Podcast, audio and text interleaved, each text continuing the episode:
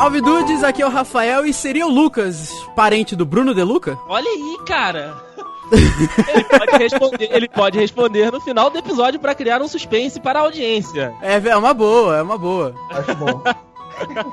Salve Dudes, eu sou o Andrei e hoje o Lucas vai me ensinar como ser um caçador de monstros. Não vai, Lucas? Esse é o nosso tratado aqui hoje, né? Nossa, cara, com certeza, com certeza. Então tá beleza. Então já, já tô preparando aqui a, a minha armadura, minha, minha espada curta, que eu vou pra batalha, irmão. Começou errado porque caçador de monstros não usa armadura. Isso aí é coisa de guerreiro, coisa de paladino Olha. Olha aí. Esse é o Andrei, pre- Andrei precisa de um guia, é verdade. Salve dudes, aqui é o Lucas, especialista em trocar o dia pela madrugada. Olha aí, perfeito, como todo bom artista. Exatamente, cara, exatamente. Não existe um ser humano dessa terra que gosta de produzir alguma coisa que não prefira madrugada do que amanhã, né? Acordar às 10 horas, 11 horas, meio-dia é a melhor coisa que existe. Porra, não tem nem, não tenha nem a dúvida disso.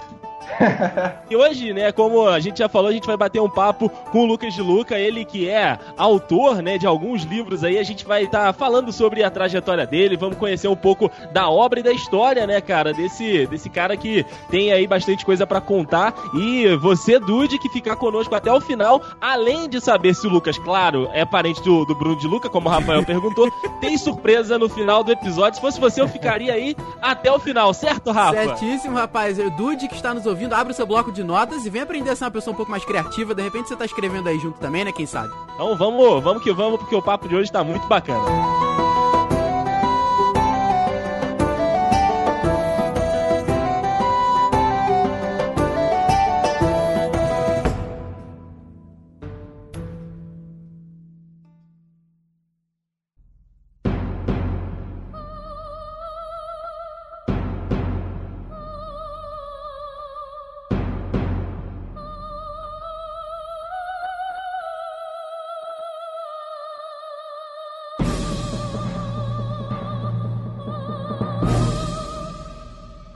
Lucas, é, toda vez que a gente começa um, um Dudes Entrevistam, cara, é, é uma pergunta que o Andrei que faz as pautas, mas o Andrei me conhece muito bem, ele sabe que eu gosto muito de saber isso das pessoas, né?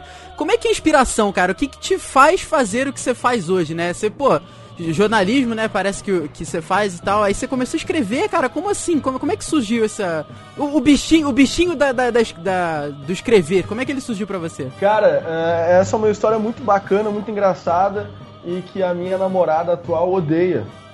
Porque é o seguinte, toda cada livro, quase todo livro que eu escrevi na minha vida, eu escrevi depois do término de um namoro. Eita, Eita. nós! Pois é, cara. Cada, cada ponto final foi ocasionado por um ponto final anterior em outro tipo de coisa, né? Então, ah, eu comecei a escrever o manuscrito que deu origem ao Corvo Negro porque eu comecei a namorar com uma menina e tal. Meu primeiro namoro lá pelos meados de 14 anos. E eu era um gordinho na época que eu odiava a praia. E eu acabei indo pra praia numas férias na exata época que eu comecei a namorar com essa menina, né? Então, já que eu tava lá e não gostava de praia, eu comecei a escrever num bloquinho de notas, fui escrevendo e tal. E quando eu vi, tinha uma história ali. Era uma história ruim? Era. Era mal feita pra caramba. E o detalhe mais legal, cara, é que tava escrito num bloco de notas de empresa, não dava nem pra digitalizar o negócio. Putz! Mas aí a partir disso, né, comecei a escrever um pouquinho mais aqui, um pouquinho mais ali, fui terminando outros dois namoros, depois que terminei esse, e a paixão virou amor. Olha aí. Você se identifica, É um Rafael? pouco, cara. O podcast nasceu assim, né, cara? De um pé na bunda que eu É, sofri, putz. então tá aí. Putz. Tamo junto. Mas é verdade, né? Sempre que a gente acaba um relacionamento, sobra um monte de tempo que a gente não sabe o que Pois fazer. é, cara, é- é, a gente já comentou isso outras vezes, mas parece que assim, a gente procura alguma coisa pra se ocupar pra não pensar na, na tristeza, né, cara? Então acaba que, pô, une o útil ao agradável. Exatamente, cara. Vejo exatamente da mesma forma. Então aí surgindo produtores de conteúdo que produzem a partir de um término. É mais comum do que eu estava esperando. É, a experiência é. um pouco traumática, mas ela acontece, né? Tem a males que vem para o bem, já dizia o ditado, né? Eu acho que todos os males vêm pro bem de alguma forma, mesmo dor de barriga. Pelo menos você vai perder É. uns quilinhos, né? Boa! Pensando por esse lado é uma ótima. E Lucas, é, eu queria agradecer, antes de eu, te fazer a, minha primeira pergunta, queria agradecer ao Regis Tonquiel, que foi quem Claro. intermediou esse nosso encontro aqui hoje. Ele que, me- que a gente já se conhece, né, lá do, do, do Twitter. Ah, eu escutava o podcast dele quando estava na ativa ainda. ainda. E aí ele chegou para mim lá falando, cara, pô, eu tenho um amigo que produziu um livro e tal, o conteúdo é muito maneiro. Então, ó, tá aqui os contatos dele e tal. Cara, você se interessa na história? Eu falei, cara, todo mundo tem uma história bacana para contar, que tenha algum tipo de, de talento, que esteja, que, que esteja batalhando para fazer com que esse talento seja reconhecido, é, é pauta para mim. Eu gosto muito de estar tá conhecendo essas histórias. Então, agradecer demais aí ao Regis que intermediou esse nosso contato, que fez possível, né, que essa entrevista de hoje acontecesse. E a, além de, de, você produzir o seu conteúdo, claro que antes de você começar a escrever, você tem a sua base, né? Você tem aqueles autores que te referenciam. Queria saber o que que você lê, cara, o que que faz parte aí do seu Kindle ou então do, do aplicativo que você use para ler, ou então se você ainda compra livros físicos, queria saber o que que, que, que tem na sua estante e, e quais foram, foram, os autores que permeiam o teu trabalho, né? Que, que te deram base para você ser o que você tá, tá sendo hoje. Cara, eu leio praticamente só fantasia, te falar a verdade. Fantasia de qualquer tipo, cara. Fantasia de qualquer tipo mesmo, assim. O que eu tenho mesmo na minha estante hoje são livros a serem lidos. Olha aí. Só Olha que. Aí. Muito mesmo. Eu postei recentemente, inclusive, uma, um boomerang no meu Instagram, onde tem lá pilha de livros lidos e pilha de livros ainda não lidos. E a pilha de livros não lidos está já maior do que a que eu já li, cara. Você tem uma ideia da, é um problema bom, da né? quantidade que problema tem. bom. É um problema, é um problema excelente. Agora só falta resolver o problema. Mas é aquela coisa. cada livro que eu compro, cada livro que eu leio, eu compro três. Então nunca vai, nunca vai acabar o problema. Mas, cara, referências mesmo. Eu sou apaixonado de verdade por livros nacionais de fantasia. O meu livro preferido uh, brasileiro de todos os livros, na verdade, é aquele livro do Leonel Caldela, o A Lenda de Huff Gunner, sabe? Uh -huh. Produzido pela, produzido pela Nerd Books, né?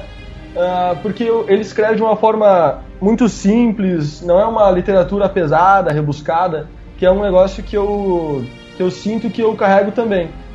Então, uhum. minha maior referência de escrita, principalmente brasileira, seria o Leonel Caldela e também o Taran Matthew, que é um autor uh, britânico que é filho de uma brasileira com um indiano. Caraca! Caraca! Nem me fale, velho. E ele escreveu um livro que é o primeiro volume, se eu não me engano, se chama O Aprendiz, que é um livro que, segundo ele mesmo, é uma mistura de Pokémon, uh, Tolkien e, e Harry já Potter. Gostei, cara. já gostei. É genial, eu amo aquele livro, amo mesmo. Só não amo mais do que Huff Gunner. E eu conversei com esse autor pelo Twitter, super receptivo, super gente boa. E na escrita são esses dois. E de pessoa, cara, eu, eu gosto muito mesmo do Eduardo Spor. Ah, muito ele é mesmo. fantástico. Eu conheci o Eduardo em duas situações diferentes.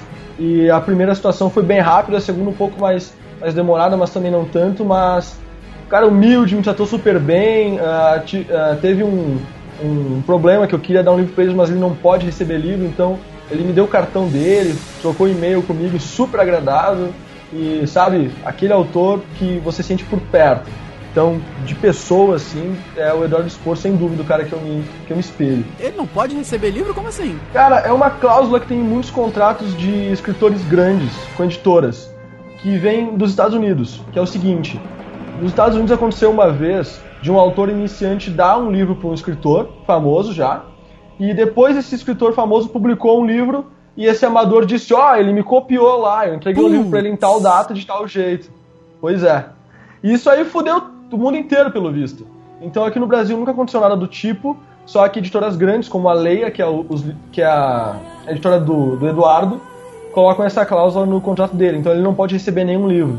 Então eu levei alguns livros para dar de presente para ele e pro Andrés Ramos, que estava lá também, que era do novo livro dele, né, do Universo Expandido, e ele não pôde receber, infelizmente, mas tipo, super humilde, me tratou super bem, me explicou o porquê depois por e-mail. Então, tipo, é, é, é uma situação chata que virou uma puta experiência porque o cara é uma pessoa incrível, né? Um autor incrível. É, realmente, ele é um cara muito receptivo, né, cara? A gente já teve algumas vezes com ele também, um cara fantástico mesmo. Fora o que ele escreve também, que é, é um ponto fora da curva, né? Fantástico. Com certeza, velho. A Batalha do Apocalipse é de longe um dos livros que eu mais curto aqui um dos que eu acabei mais rápido de ler também. Mesmo sendo aquela. É, é um tijolo, né? Grosso. um tijolo, cara. Dá pra construir uma casa Tranquilamente. Como é que é o nome do cachorro? É urso, você viu que ele deu um barulhinho. Eu já, já ia né? falar bem-vindo urso à gravação. Se quiser soltar uma frase, também fica à vontade. Oi, eu sou o Lucas e Luca, tudo bem com vocês? Ah, é. Ô, Lucas, deixa eu te fazer uma pergunta, cara. Como é que é o teu processo criativo, assim? Você, você se força a escrever ou de repente a inspiração vem? E assim, eu como um cara de muitas manias, eu preciso te perguntar, você tem alguma mania que você precisa fazer, uma meia preferida, sei lá? cara, é, eu acredito que um artista sem manias não é artista de verdade. Ele é só um cara que pinta quadro, escreve livro, mas ele não é um artista de verdade. Pô, obrigado, cara, obrigado. E eu tenho uma. Aí, ó. Eu precisava do suporte. Pessoal do cara... Sul fazendo, fazendo essa, esse barrismo aqui, que eu vou te contar um negócio. Já, ó, eu sou curitibano, hein? Eu moro aqui, mas eu sou curitibano até a norte. Olha aí, André. Não sou gaúcho, não. Olha aí. Mas, velho, eu tenho uma mania que é muito interessante e tem uma explicação. Que eu tenho a mania de escrever enquanto tem vento sendo jogado na minha cara, enquanto tem vento circulando por perto. E aí, Brasil? É algo inusitado e que muitas vezes acaba me forçando a colocar um ventilador perto de mim. Aconteceu várias vezes já essa situação de não ter uma forma de ter vento e eu colocar o ventilador e surte o mesmo efeito. E essa mania, cara, veio justamente daquela praia lá que eu falei pra vocês antes. E que já que é praia, o lugar tem muito vento, né? Uh, então eu escrevi lá aquelas 60 páginas no bloquinho com o vento na minha cara o tempo inteiro, e fluindo, e fluindo, na inspiração. E depois eu notei que eu conseguia produzir muito melhor se eu tivesse com a minha varanda aberta e o vento circulando pra, na minha direção. Então a partir daí, sempre que eu posso, eu escrevo com o vento na minha direção essa é a mania, só que para escrever, cara, eu sou muito de clima. Né? Se eu tô com clima para escrever, eu escrevo. Se eu não tô com clima para escrever, eu não me forço a escrever naquela hora, mas eu tento mudar é, o meu humor. Então eu tento ver um vídeo, tento ler um livro, tento fazer alguma coisa que vai mudar o meu humor e me fazer ter vontade de escrever. Muitas vezes ler os, o livro de outras pessoas me dá vontade de escrever e eu acabo não lendo aquele livro porque eu tô com vontade de escrever. Então é mais ou menos assim que, que a, a criatividade bate em mim. É pelo humor, e se o humor não tá bom, eu tento reverter a situação. Olha aí, bacana, você acaba que se condiciona a, a, por uma situação ali daquele momento melhor, né? Pra você se sentir mais legal, ver um vídeo e tal, e manda ver. Exatamente, exatamente isso.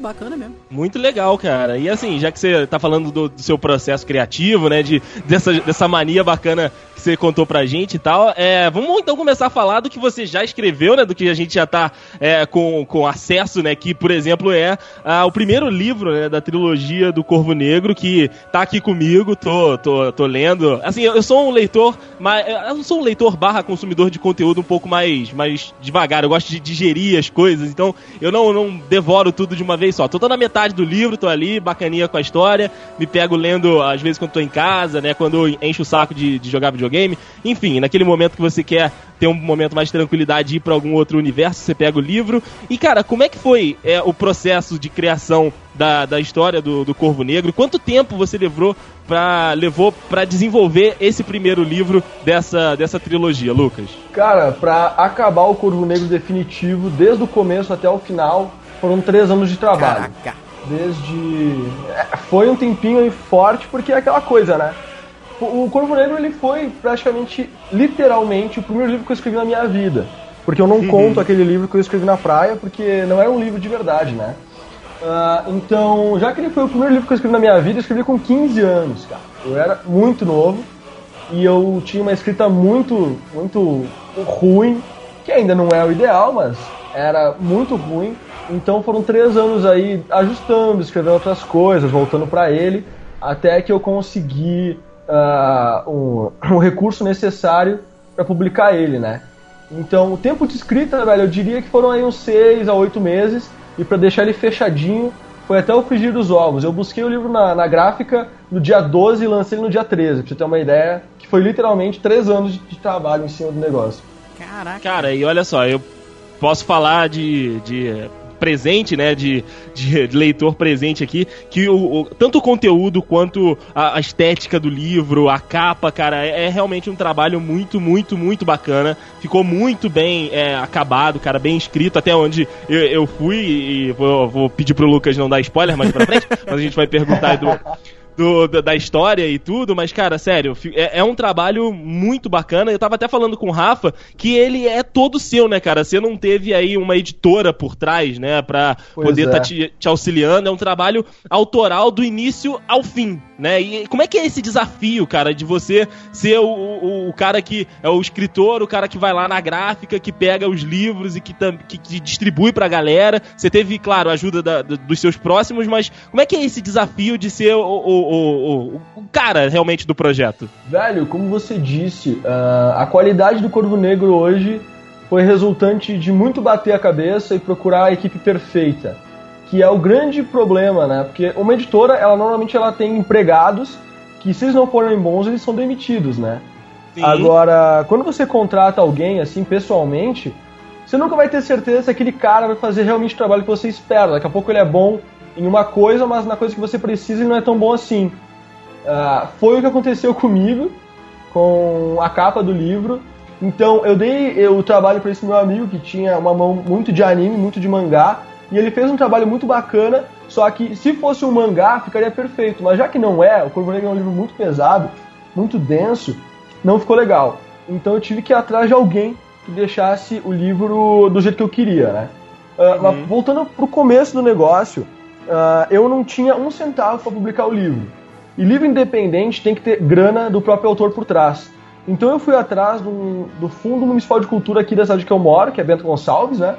Uhum. Que é diferente daquelas leis de incentivo à cultura tipo a Rouanet Alic. A Rouanet Alic você consegue uh, um, aprovação e você vai atrás de empresas que paguem pelo seu, pelo seu projeto. Aqui é diferente. Você, se você é aprovado, o dinheiro já é teu, você já ganha dinheiro para fazer o negócio. Então, fui contemplado, o pessoal achou que meu projeto valia a pena e tinha o dinheiro para fazer. Aí comecei atrás da equipe e tal, encontrei uma gráfica foda que conseguia fazer, que é a Palote, grandes parceiros, me ajudaram um monte, fizeram o impossível para o livro ficar pronto na data, porque estava super atrasado. Uh, aí consegui esse meu amigo, ele fez a capa, ele é uma relação muito, muito bacana que eu tenho com ele, porque ele se ofereceu para fazer de graça a primeira capa do Corvo Negro, que foi o que possibilitou ele ser aprovado. Então, ele estava no projeto, fez a capa lá, e a revisão ortográfica, cara, e a diagramação do livro, que é colocar o livro, uh, as palavras no lugar certo, eu não tinha grana para fazer. Porque deu um erro lá no projeto e não consegui fazer, cara. Não tinha grana para fazer. E aí, revisão ortográfica, como é que se faz quando não se tem grana? Você pede pros amigos lerem e corrigirem pra ti, né? Sim, sim, para dar aquela moral, né? Pra dar aquela moral. Então eu, cara, eu mandei para uns 10 amigos meus, uh, três ou quatro devem ter lido de verdade, e vieram falar comigo e me apontaram erros. Tem um amigo que, cara, eu guardo no meu peito, que é o Anderson Sassi, que ele leu meu livro e todo dia ele me atualizava com os erros que ele encontrava, cada pontinho fora. Tem erros até hoje aí, mas é porque o cara é contabilista, ele é contabilista, né? Ele não é revisor é, ortográfico. Verdade, verdade. É. Mas o cara me ajudou um monte, foi a revisão ortográfica. E a diagramação, cara, e a correção da capa, porque eu queria, aí eu paguei no meu bolso, que foi uma coisa que me pesou. E a diagramação e a capa foram feitos por uma agência de publicidade, cara. E eles fizeram exatamente o que eu queria. A capa do Corvo Negro ela é muito sóbria, ela tem só a imagem do corvo, uh, só com o título, ela é super simples, é o que eu queria, toda em preto, uhum. e a capa dura. Pô, eu sou apaixonado pelo livro. Bati muito a cabeça, fui atrás de uma equipe foda, consegui uma equipe foda. Uh, eu acho, pelo menos, que consegui, né? conseguiu, conseguiu, conseguiu. Pô, assim você deixa o meu coração molhado. Olha. E bom, o livro virou no que virou, né? E agora, cara, eu matei já metade do meu, do meu estoque que era mil exemplares, já metade já foi. Uh, tudo com distribuição em tipo sete livrarias. Eu tenho sete livrarias que tem o livro, entendeu?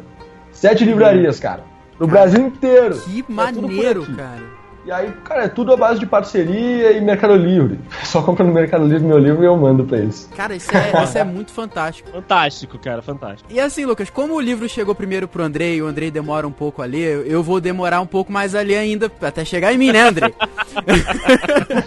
então eu quero te fazer uma pergunta, cara. O que, que você pode falar, o que, que você pode contar pros dudes e pra mim também, assim, sobre a história do livro, mas sem spoiler? O que, que dá pra, pra contar Por pra gente? Por favor! Cara, eu vou largar um spoiler, mas não é um spoiler uh, propriamente dito, não é uma parte do livro. Mas é um negócio que eu gosto muito de fazer até nos livros que eu escrevo hoje em dia. Uh, o Corvo Negro, a trilogia das plumas inteira, ela tem um personagem principal que é o Ukil, uh, que é um caçador de recompensa, caçador de monstros, né? E em nenhum momento, nenhum segundo, nunca ele vai virar um herói. Ele não é um herói, ele não age como um herói. Muito pelo contrário, na verdade. Não mas mesmo. também não é um vilão. Eu andei que não me deixa mentir. Cara, é um livro. É um livro que traz um personagem e um universo o mais tom de cinza possível. É o que eu tentei buscar, personagens reais, personagens que são cruéis quando precisam ser, são bons só quando tem um interesse por trás, e o Ukel é exatamente isso. Vocês nunca vão esperar o Ukel fazer uma bondade sem ter um interesse por trás. Isso que vai fazer o cara ler, que é diferente, e esse é o spoiler que eu posso dar para vocês. Tá bom, e pai, vamos parar por aí antes que, que, né, que, que ele entregue mais coisas Foi bacana, cara, foi bacana porque ele não falou muito da história em si, mas deu um detalhe ali é, capcioso sobre o personagem que dá vontade de ler, cara. Bacana, foi, Exatamente. foi muito boa. Ah, eu, eu, tenho uma pergunta muito interessante, muito importante para ti, Andrei. Opa, uh, vamos lá. Você por um acaso já chegou no capítulo 29? Deixa eu pegar aqui onde está marcado o, o, o, meu, o, o, a minha leitura. Capítulo 29. Qual é a página? Não, ainda não cheguei no 29. Ainda não cheguei ainda no 29. Não.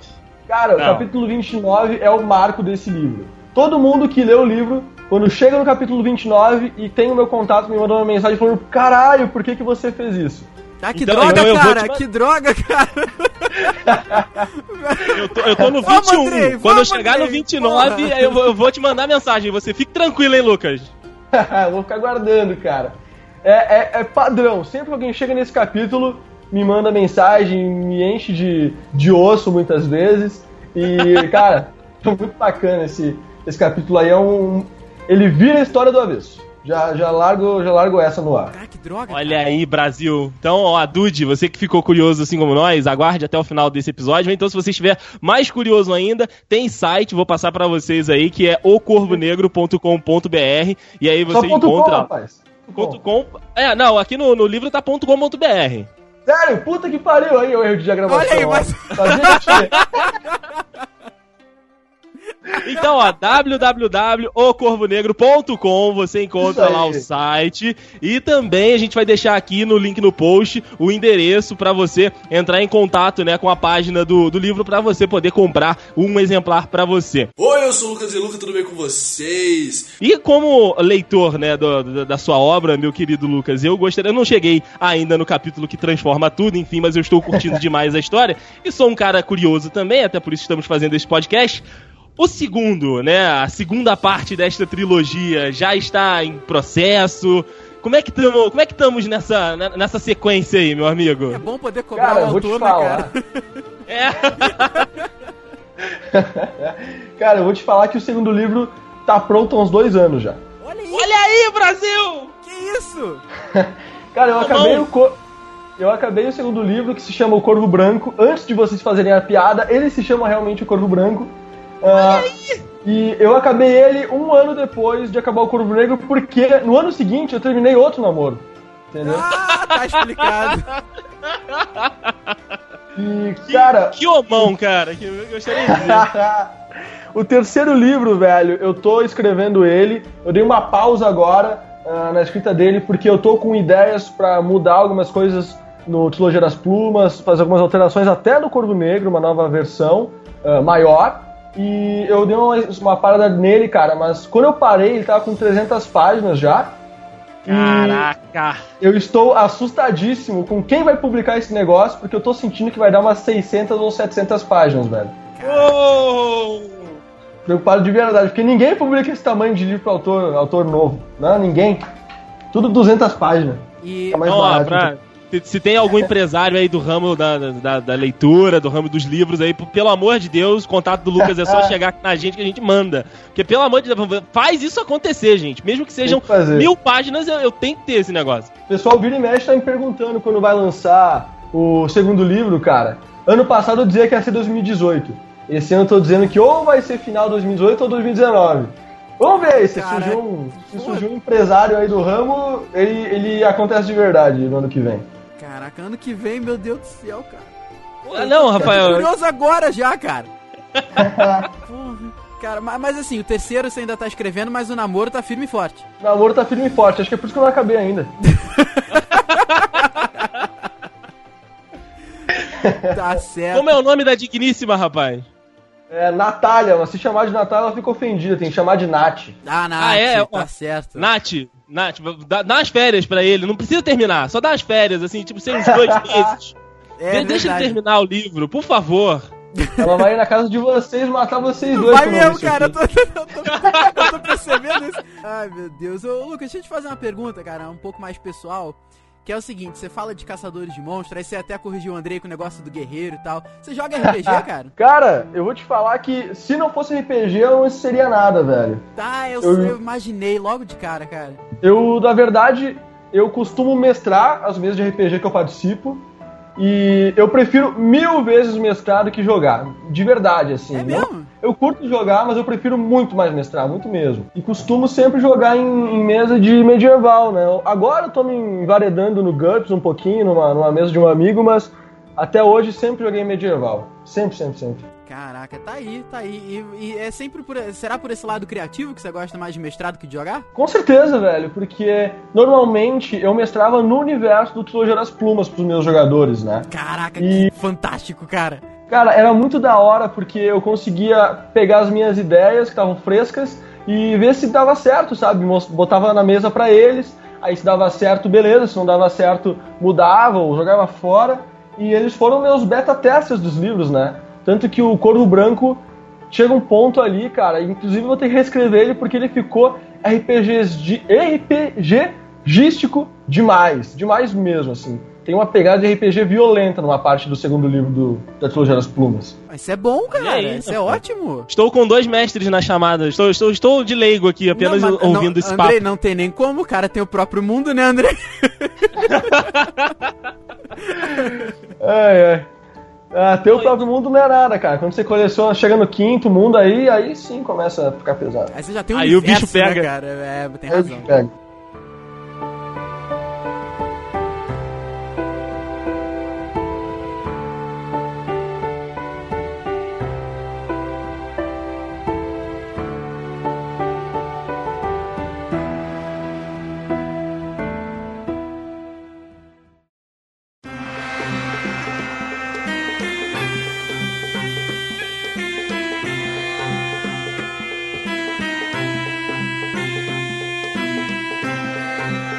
Além, né, do- da trilogia das plumas, né, que, que você já, já tá no processo aí, eh, recentemente eu vi que você lançou, aceitou um, um desafio, né, do, do Wattpad, do A Dragonata, né, queria que você contasse um pouquinho disso aí, né, de como foi esse, esse, esse processo, né, que é uma outra, né, história, uma outra pegada, e como é que foi, né, a recepção da, da galera, do pessoal que, que leu os seus trabalhos, se, se eles deram, né, um feedback positivo desse, desse trabalho, que falasse um pouquinho também dessa, desse, dessa outra vertente, além da trilogia das plumas que você tem também. Velho, o Watchpad é um, é um lugar maravilhoso que eu entrei um tempão atrás, coloquei o Corvo Negro lá uma época antes mesmo de publicar ele, antes de, de colocar na Amazon, em qualquer outro lugar. Eu larguei porque não tava dando público na época, né? Ah, eu comecei a conversar com outros autores e comecei a ver a galera dando certo lá. E eu, pô, por que não, né? Então, entrei no Watchpad e levei a minha menina dos olhos, cara. Dragonata é o livro que eu acho, assim, dos que eu já, já escrevi uma, um número de capítulos legal, eu acho que é o melhor livro que eu tenho, assim, até agora. Porque é uma história bacana, com uma influência boa, que é Como Treinar Seu Dragão. A maior influência dela é Como Treinar Seu Dragão. E o pessoal aceitou muito bem. Na verdade, eu fiquei muito surpreso com a resposta do Wattpad, porque ah, eu ganhei vários seguidores lá na plataforma, do nada, assim, surgiu. E o- o- a história foi lida, o pessoal votou, o pessoal comentou bastante. E eu coloquei além do Dragonata lá, eu tô acabando agora de escrever um conto, cara, que é uma nova versão da história da Rapunzel. E Olha aí, cara, que maneiro. esse é um desafio específico assim do Wattpad, que é eles eh, me desafiaram a fazer uma história em um mês de 10 mil palavras que tivesse um final alternativo para uma, alguma história clássica, alguma história já escrita, né? Então eu escolhi Aham. Rapunzel e eu decidi fazer a Rapunzel se tornar a vilã da história, que eu acho que a minha pegada é mexer com o lado ruim dos, dos personagens, né? E agora eu tô terminando já de postar esse conto. Uh, quando sair esse programa, com certeza vai ter acabado já, porque essa semana aqui encerra 10 mil palavras. Adorei o resultado e o pessoal tá apoiando demais, então tá dando muito certo uh, escrever Notepad. O pessoal tá dando um retorno bacana e é legal que o, o leitor fica muito perto de mim e eu consigo ter um feedback muito mais bacana, muito mais sincero também. Porra, muito legal, cara. Vou pedir depois pro, pro Lucas me enviar os links que ele falou, né, que da, dos trabalhos e tal também lá do Wattpad vão estar aqui no post pra que se você ficou curioso, dar uma moral também, dar aquela, aquele, aquele incentivo, né, claro, pro produtor de conteúdo que é muito bacana, além também de comprar a obra, como o outro link que eu já falei estará aqui no post. Isso aí, comprem, comprem, comprem. Leiam, leiam, leiam. Isso. Leitor, vamos aumentar a, a, a média de livros deste país, pelo amor de Jesus. pelo amor de Jesus, né? Putz, venderam 5 milhões a menos em 2016. 2017 tem que vender 10 milhões a mais. É, foi isso aí, cara. E você não esquece da gente, então não. Pô, por que, que eu vou esquecer? Né? e como a gente tá chegando no finalzinho já dessa conversa, queria já agradecer de antemão ao Lucas por esse tempo que ele teve aqui conosco. E, Dude, você que está aí nos ouvindo, um, um de vocês que estão nos ouvindo, será tão sortudo quanto eu e Rafael de poder ter aí esta obra como um presente, rapaz. Este Opa! livro que está comigo atualmente. É, esse livro que está comigo atualmente, depois passará pelas mãos de Rafael Marques depois irá para a mão dos dudes em sorteio, como a gente costuma fazer aqui no Dudecast, né? Que é o, o, o, principal aqui da nossa casa. Então, assim que a gente terminar, né, aí a, a, a, leitura, o dude será, que ouvinte será presenteado com este, com este livro muito bacana, cara, sério. A, a qualidade, tanto da impressão quanto da história, isso aí eu falo porque eu já tô, né, avante na história, é muito bacana. E além do livro, ele vem também com um marcadorzinho personalizado, cara, que é, cara, é fantástico o trabalho, é muito bem feito. Então, Dude, sério, vocês é, participem da promoção e se você não aguentar de tanta curiosidade, né, depois de ter ouvido esse Dudes Entrevistam, vai lá no Facebook, entre em contato com o Lucas e compra, porque, sério, vale muito a pena, é indicação nossa aqui e você sabe que a gente não indica coisa ruim, a não ser no programa de indicações de coisas ruins. Fantástico. Pô, cara, eu que agradeço, agradeço imensamente vocês. Muito massa esse papo. Uh, fico muito feliz que você, Andrei, tá curtindo o livro. Que o Rafael tá se mordendo aí pra ler. Eu tô, né? cara, eu tô odiando vocês nesse momento, cara. tô mesmo. E, pô, cara, lembrando que esse exemplar aí que vai ser sorteado foi autografado com sangue, suor e uma caneta dourada, né? Então ah, tem um valor. Olha aí, Brasil! Eu vou, vou, vou sortear essa porra, não, cara. Vai ficar pra mim. Você larga de ser, você larga de ser sem vergonha, Rafael. Ah, mas, pô, eu quero ler logo, cara. Um detalhe sobre o marcador, cara. O marcador, quando chegou na hora de fazer lá com a agência, eu não tinha mais grana para pagar os caras. e o marcador é obra minha, então, além disso, tem o marcador design do autor aí. Se lançar um outro marcador, pode saber que não foi eu que fiz. Caraca, que maneiro! Isso aí é exclusivo, tem mil desses por aí, olha só que limitado. Fantástico, realmente limitadaço. Caraca. Passou pelas mãos do autor também o marcador além do livro, só Olha pra aí. deixar isso bem claro. Olha aí. Isso é verdade, isso é verdade. Pô, Lucas, obrigado mesmo pelo, pelo papo, cara. Foi muito foda e olha, já, já fica aqui o convite real para você participar de um Dudecast, cara. Participar no regular com a gente, cara. Você é um cara muito bacana e com certeza os Dudes vão amar ter você no, nos episódios. Volta, Pô, volta mesmo, certeza, cara. cara.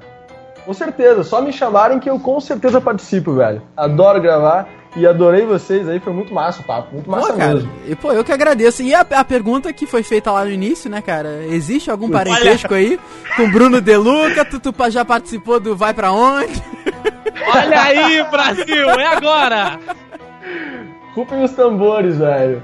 É, então, eu. Na verdade, quando eu me liguei que tinha um Deluca na Globo, eu fui atrás de descobrir se esse cara era meu parente, porque eu queria extorquir ele, né? Eu queria claro, né? velho. E aí, família inteira aí passando fome e você viajando pra tudo quanto é lugar. Aí, infelizmente, a gente não tem um parentesco direto, mas eu julgo todo mundo que tem Deluca no nome como meu parente. Então, com certeza, somos parentes. Então tá com certo, certeza. Cara, tá certo. Atenção, Bruno Deluca. Atenção, Bruno Deluca. Vem pra, pra nossa família também. Por favor. Tá. Vamos começar a, a começar a marcar ele no Twitter, né, cara? Pô, cara, é, é, engraçado que no Twitter eu tenho um sósia meu que chama Lucas Deluca também e vivem trocando a gente. Seria massa se começasse a trocar o Bruno Deluca também por mim. Caraca, não é possível. Como assim? O cara é parecido e o nome ainda é igual? O cara é parecido comigo, o nome dele é igual, só que o Deluca dele tem um, um C a menos. Só que o pessoal marca a gente e vira e mexe. Tem alguém que marca nós dois num post e escreve assim: Estou confuso.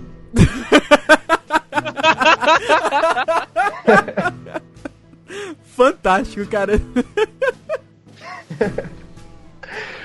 Ai, Ai, ai. desculpa. Pô, Lucas, obrigado mesmo, cara. Volto sempre de verdade, cara. É isso, cara. Volto sempre que vocês quiserem.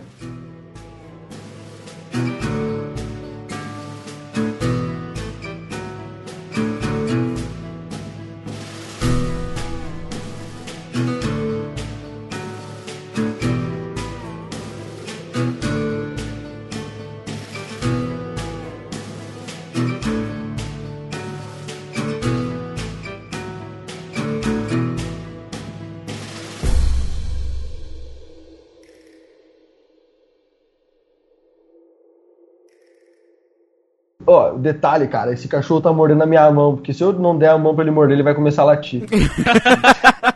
É igualzinho o Sheldon mesmo.